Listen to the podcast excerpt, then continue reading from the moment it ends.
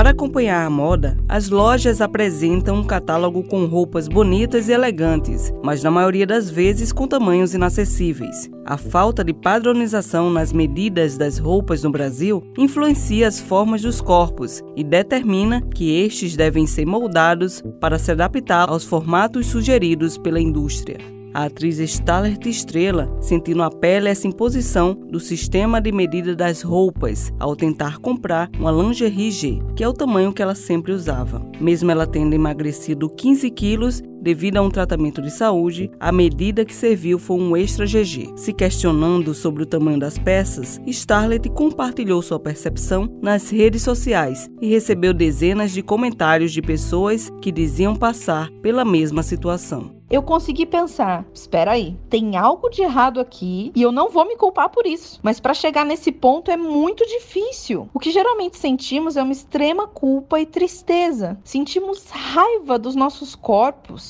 Recebi relatos de pessoas que pararam de comer ou vomitam tudo que comem por conta de situações como essa. E não apenas pessoas mid-size e plus-size. Relatos de pessoas magras, pessoas que usaram 36 a vida inteira e de repente estão tendo que usar um tamanho 40 ou 42 sem nem ter engordado nada. Starlet Estrela considera que tem um corpo mid-size. Esse termo surgiu para falar de mais uma numeração de roupas, se referindo ao que é considerado o tamanho médio. Dentro dos padrões impostos pela sociedade, ela destaca a falta de acessibilidade tanto nas roupas como no dia a dia. Roupas em lojas comuns nem sempre me servem ou ficam boas. As pessoas não dão tanto crédito ou valor ao que eu faço, ao que eu tenho a dizer, por eu não ser magra. Eu já enfrento certos tipos de problemas com acessibilidade, mas uma pessoa plus size enfrenta problemas muito maiores de acessibilidade, como por exemplo, ter que comprar duas passagens de avião para conseguir se acomodar, comprar apenas em lojas especializadas ou ter que mandar fazer suas roupas, seus móveis, ter muito mais dificuldade que uma pessoa mid-size para ser contratada. Infelizmente, as pessoas usam a palavra gordo ou como xingamento ou como um sentimento. Por exemplo, ai, tô me sentindo gorda. Se sentir gorda não é algo real. E isso desvaloriza a realidade que é toda essa falta de acesso que dificulta as nossas vidas diariamente. Corpos diferentes, problemas parecidos. Falta padrão de loja para loja. As medidas mudam. O G em uma não tem a mesma modelagem na outra. A maioria das cartelas de tamanhos não leva em conta os diferentes formatos de cada corpo. De acordo com Luciana Silva, professora do curso de moda, a ABNT tem uma norma orientadora para tabelas de medidas de vestuário, mas cada marca faz suas adaptações.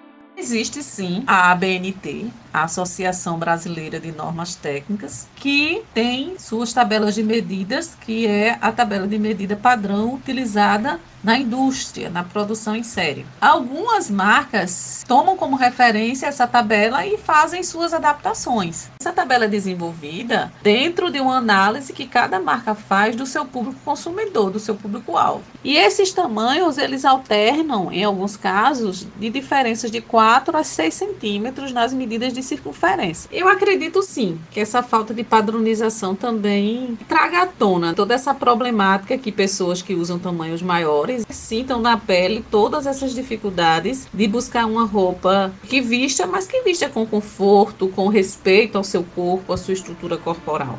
Luciana Silva também tem um ateliê e alguns clientes procuram peças sobre medidas, já que não encontram roupas que atendam às necessidades.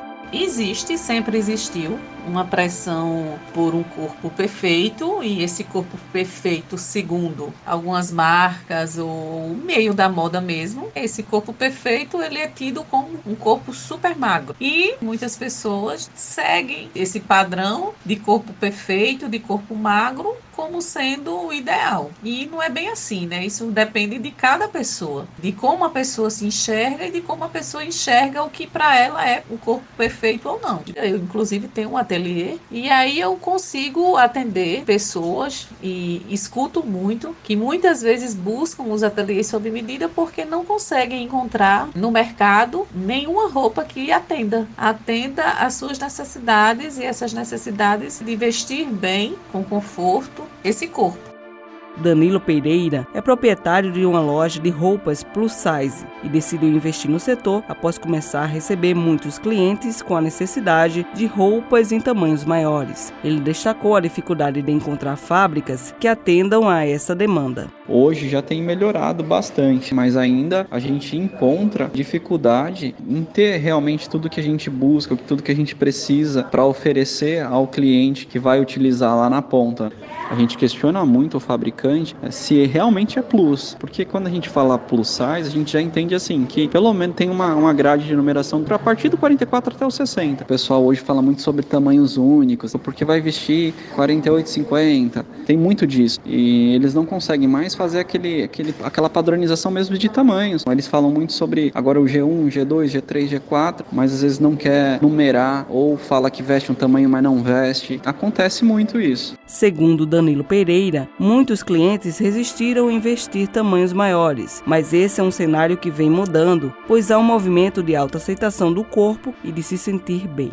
No passado, a gente percebia assim um índice muito maior de clientes chegando na loja e às vezes quando a gente falou assim, olha, um tamanho extra G, um tamanho G1, aí a cliente, não, nem me mostra, que eu não quero ver esse tamanho grande assim não, esse número não. Então, a gente tinha uma parcela de clientes que não se aceitavam com o manequim, com as medidas que ela estava usando no momento. Hoje tem mudado muito, até porque hoje a gente vê muita blogueira, muita influencer que tem mostrado mostrado né, que é possível você ter medidas maiores e ser feliz e se aceitar assim e encontrar tudo que você precisa, é, se sentir bem vestida, é, mudou muito. Os perigos da busca pelo corpo perfeito, impostos pela sociedade, não ameaçam somente a integridade física, mas também a saúde mental do indivíduo. O padrão de beleza não alcançado pode desencadear distúrbios que comprometem a qualidade de vida das pessoas. A saída é a autoaceitação e o cuidado com a saúde da mente. No próximo episódio da série sobre medidas, moda, saúde e qualidade de vida, nós iremos falar sobre os impactos emocionais por não se encaixar nesses padrões e que podem afetar a saúde física e mental. Com os trabalhos técnicos de Ana Clara Cordeiro, gerente de jornalismo Marcos Tomás, produção e reportagens de Cibele Correia para a Rádio Tabajara, uma emissora da EPC,